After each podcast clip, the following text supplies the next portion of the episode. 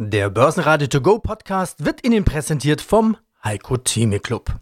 Werden Sie Mitglied im Heiko Theme Club. heiko-theme.de Börsenradio Network AG Marktbericht Der Börsenpodcast Im Börsenradiostudio heute am Start Sebastian Leben und ich bin Andi Groß. Die US-Notenbank kleckert nicht, sie klotzt. Sie wird die Bilanz drastisch verkürzen und so ordentlich Liquidität aus dem Markt nehmen. Das ist ein starkes Mittel, um die Inflation zu bekämpfen, sagt Dr. Thomas Gitzel. Er ist Chefvolkswirt der VP Bank. Vermutlich muss die FED die Zinsen am Ende dann gar nicht so stark anheben. Anleger schauen aber erstmal auf die Zinsanhebung von 50 Basispunkten, die ohnehin schon eingepreist war, und reagieren erleichtert. 14.300 Punkte stand der DAX zum Handelsbeginn am Donnerstag. Aber dann folgte ein langsames Ausbluten über den Tagesverlauf. 400 Punkte dann doch wieder abwärts. Schlusskurs 13.902 Punkte, ein halbes Prozent im Minus. Größter Gewinner im DAX waren Merck, Siemens Healthineers und Symrise, die Versorger RWE und E.ON dagegen am Ende des DAX. Zahlen kamen unter anderem von Vonovia, die Übernahme der Deutsche Wohnen zahlt sich aus, BMW macht's wie Volkswagen am Vortag und verdreifacht den Gewinn. Und die Lufthansa verdoppelt den Umsatz und halbiert den Verlust. Der Ölpreis steigt auf über 113 US-Dollar, der Euro fällt wieder zurück auf 1,05 Dollar, Gold gibt leicht nach, die Feinunze jetzt bei 1873 Dollar. Im Marktbericht jetzt Auszüge aus unseren Interviews mit André Wolfsbein im Börsenfrühstück von Freedom Finance und die Vorstände Unternehmenssprecher von BMW, Vonovia, Bayer, Softing und Clearwise. Hallo, Nikola Peter, Finanzvorstand BMW Group.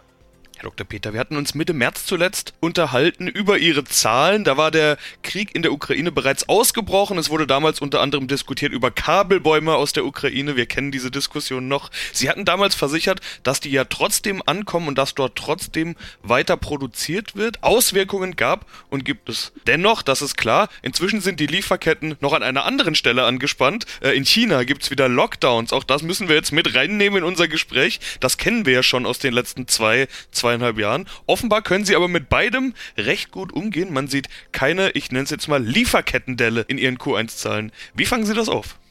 Ja, also zunächst mal ist es genau, wie Sie beschrieben haben und bin wirklich beeindruckt, wie speziell in den Werken unserer Zulieferer in der Ukraine das doch in relativ kurzer Zeit so strukturiert worden ist, so gelöst worden ist, dass die Lieferketten sehr vernünftig, sehr vernünftig funktionieren. Das ist ganz beeindruckend.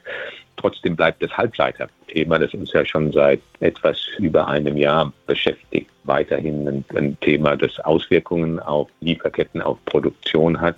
Aber ich glaube, uns ist es gelungen, das sieht man auch ganz schön in den Absatzzahlen des ersten Quartals, das so zu äh, managen, dass wir im Wettbewerbsvergleich gut dastehen. Woran liegt das? Das liegt zum einen daran, dass wirklich die Teams, man muss wirklich sagen, sieben Tage in der Woche und sehr früh am Morgen bis spät in den Abend an dem Thema arbeiten. Also es ist sehr, sehr beeindruckend zu sehen. Und der zweite Punkt ist, wir haben auch in den letzten Monaten ein Thema, das uns seit Ende 2020, Dezember 2020, November 2020 intensiv beschäftigt, auch gute und wichtige Beziehungen zu den Halbleiterherstellern selbst aufgebaut, um da einfach eine bessere Vorhersicht zu haben. Das heißt trotzdem, dass uns das Thema weiterhin äh, befassen wird und dass wir natürlich auch nicht ausschließen können, dass in der einen oder anderen Woche zu wirklichen Herausforderungen in den Produktionsabläufen kommen wird. Aber toi, toi, toi, bis jetzt sind wir da ganz vernünftig gefahren. Ist ja nicht nur Ihr Thema, sondern das hört man wirklich überall. Überall, wo produziert wird, fehlen Dinge. Auch nicht nur Halbleiter und Computerchips, sondern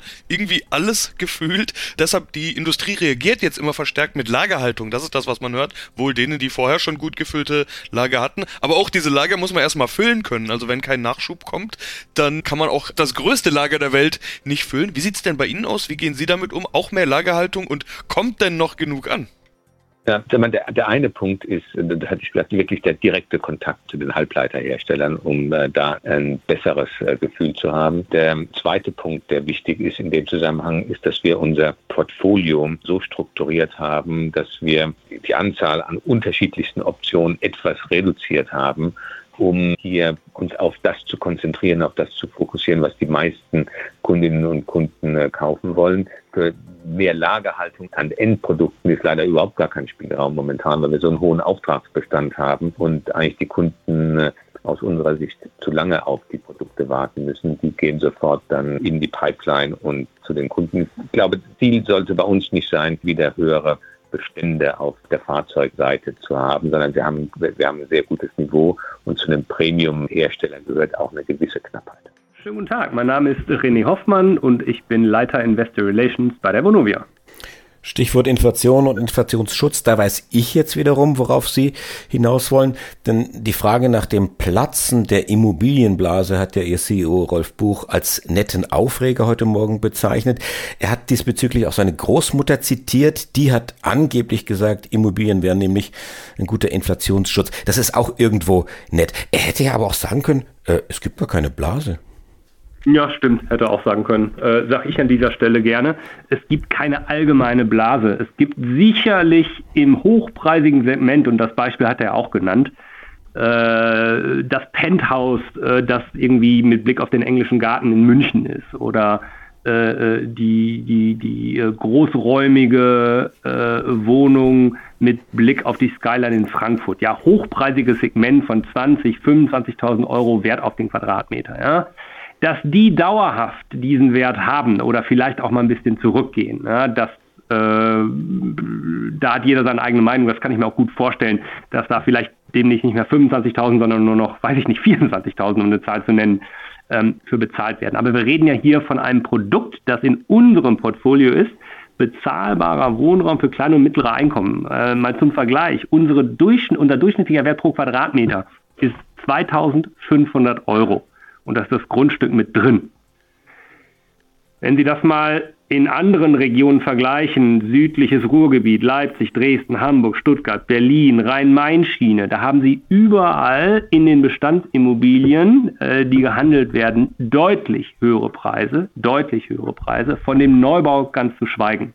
Und in einem Markt, wo die Nachfrage das Angebot deutlich übersteigt, sehen wir nicht wie sich auch nur der Ansatz einer Blase hätte bilden sollen. Und insofern äh, machen wir uns für unser Produkt keine Sorgen um das Platzen einer Blase, weil wir erst gar keine Blase sehen.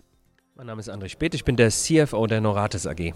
Aber wenn man selbst börsennotiert ist, dann gibt es ja andere Möglichkeiten der Finanzierung, beispielsweise Kapitalmaßnahmen, Kapitalerhöhungen. Ist sowas bei Ihnen geplant? Wir treffen uns auf der MKK, vielleicht hört es der ein oder andere im Hintergrund, dass doch ein bisschen was los ist wenn man auf einer Kapitalmarktkonferenz präsentiert, dann stelle ich gerne mal die Frage, steht denn was an? Das hängt im Wesentlichen auch von den weiteren Einkaufsopportunitäten ab. Ne? Also von daher, klar, wenn wir weiter wachsen wollen, äh, wird es auch irgendwann mal wieder eine Eigenkapitaltransaktion geben. Wir finanzieren unsere Objekte mit Fremdkapital und Eigenkapital. Und von daher, äh, dadurch, dass ich habe es gerade gesagt, wir wollen netto weiter wachsen, das bedeutet auch irgendwann mal weiter eine neue Eigenkapitaltransaktion. Bei Ihnen geht es ja sowieso um ein spezielles Immobilienthema, also nicht Immobilien generell, sondern bezahlbares Wohnen. Nicht in den Toplagen, nicht in Topstädten, oft mit Entwicklungspotenzial. Das ist ja genau der Wohnraum, der fehlt, muss man ja sagen. Auch ein großes Thema, über das schon lange gesprochen wurde. In der Zwischenzeit haben wir eine neue Bundesregierung, auch seit dem letzten Interview bekommen. Geht die dieses Thema aus Ihrer Sicht eigentlich an? Ich glaube, die ersten richtigen Impulse sind gesetzt worden und setzen sich auch, sage ich mal, in der, in der allgemeinen Marktmeinung um. Und davon sollten wir auch als Investoren in, in sag ich mal, bezahlbaren Wohnraum in Beständen auch profitieren. Ich sage nur, dass das Thema Lebenszyklusbetrachtung einer Immobilie, das, das kommt immer mehr in den Fokus und das ist auch die richtige Herangehensweise, gerade wenn man das Thema ESG wirklich ernst nimmt. Und da sind wir ähm, relativ gut positioniert, weil ähm, bei uns ist sozusagen der CO2-Schaden schon entstanden, aber das muss man mit bewerten. Das ist bisher nicht der Fall gewesen. Aber das wird zukünftig der Fall werden. Da sind wir fest von überzeugt. Stichwort bezahlbar, da sind wir ja noch bei so einem Stichwort, das seit dem letzten Interview immer mehr an Bedeutung gewonnen hat, Inflation. Die Preise steigen. Wie halten Sie Mieten bezahlbar? Gut, also bei unserer Modernisierung der Bestände leiden wir natürlich auch darunter, dass die Kosten steigen. Gegenüber einem Neubau ist es aber bei uns so, dass die, diese CapEx-Investitionen nur einen relativ geringen Teil der Gesamtinvestitionskosten ausmachen. Nicht 100 Prozent wie beim Neubau. Deswegen schmerzt uns das ein bisschen, aber wir können es noch verkraften. Andreas Helber, Finanzvorstand BayWa AG. Wir sprechen über Q1. Lief bei Ihnen richtig gut. Der Gewinn wurde mehr als verdreifacht.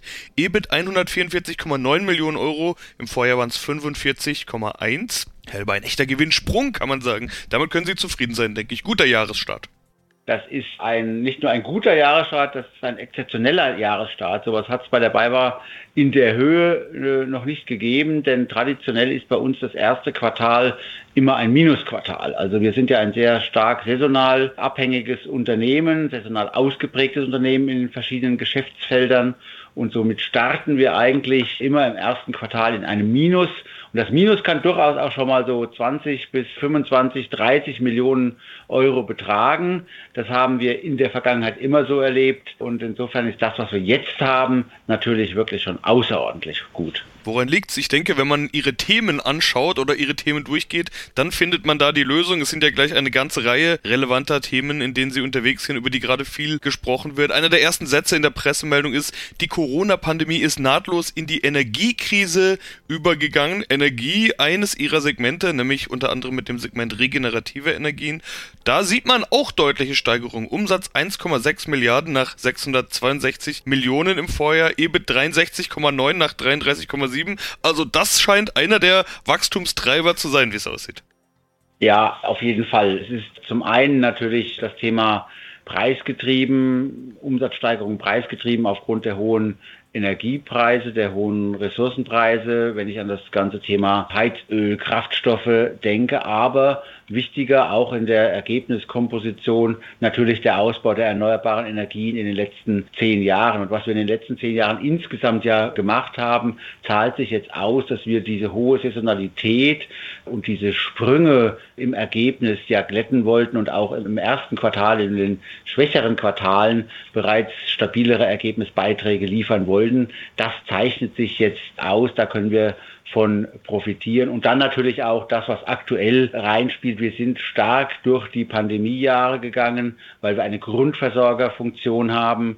Und das kommt jetzt in der aktuellen Lage noch stärker zum Tragen, nicht nur in der Energie, sondern auch in dem anderen Bereich, im Agrarbereich. Ernst Tomolka, ich bin der Finanzvorstand und Personalvorstand der Softing AG. Wolfgang Trier, Softing. An der Nachfrageseite liegt es auf jeden Fall nicht. Das kann man, glaube ich, so schon mal festlegen. Es kam auch nach den Zahlen noch eine weitere Meldung, nämlich über einen Großauftrag bzw. über einen neuen Kunden, der Tochter Global Matics. Ich meine, Auftra Auftragseingang, auch der Auftragseingang ist voll plus 40 Prozent, 37,4 Millionen Euro. Das sind ja alles gute Nachrichten, aber wenn man diese Aufträge nicht so bedienen kann, wie man möchte, dann wird dieser Rückstau ja noch größer. Also kann man sich über, über, über volle Auftragsbücher in der Form freuen, wie man das vielleicht vor einigen Jahren noch getan hätte? Vor einigen Jahren hätten wir dieses Auftragsbuch innerhalb von zwei bis drei Monaten abarbeiten können. Das wäre kein Problem gewesen. Die Produktionskapazitäten, die Materialien waren dementsprechend verfügbar. Jetzt sprechen wir eher von 12 bis 18 Monaten, eventuell 24 Monate, was uns signalisiert worden ist. Da freut man sich zwar über das volle Auftragsbuch, muss aber auch wirklich über die Risiken nachdenken. Was unser Vorteil ist, die Kunden können nicht einfach bei jemandem anderen bestellen. Wir sind sehr sicher und unsere Kunden warten selbst händeringend auf unsere Produkte, weil die in größeren Maschinen in Design sind, eingebaut werden sollen. Bei denen liegt auch die Produktion still zu der heutigen Meldung mit dem Auftrag von Cavalu, der ThyssenKrupp-Tochter für unsere Produkte der Tochter Global Matics. Da haben wir allerdings das Glück, dass wir das komplett liefern können, was auch sehr wichtig ist, denn man muss immer daran denken, das Geschäft ist ja in erster Linie ein ein äh, Servicegeschäft. Das heißt, wir verkaufen zwar diese Einheiten, die Hardware-Einheiten, die in die Fahrzeuge verbaut werden, das ist aber nicht das Hauptgeld. Wir versuchen das auch günstigst möglich den Kunden zu verkaufen. Wir verdienen unser Geld mit den 36 Monaten Serviceleistung, mit der Datenübertragung aus den Fahrzeugen, die damit verbunden ist. Und damit ist es gerade für die Umsatzentwicklung, für das Wachstum der Global Matics zentral, dass wir das jetzt beliefern können, damit es eingebaut wird und dann ab dem nächsten Jahr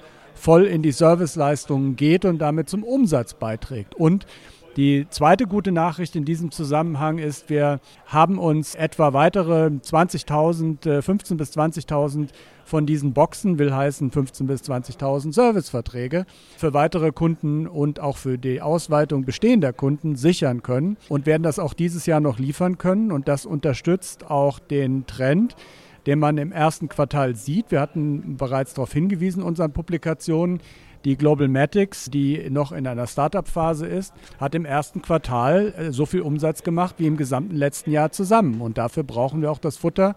Und glücklicherweise haben wir das. Umso wichtiger, weil wir eine neue Tochtergesellschaft gegründet haben, die nur für den Vertrieb dieser Produkte zuständig ist. Die Kollegen, die dort arbeiten, natürlich auch was den Kunden verkaufen wollen.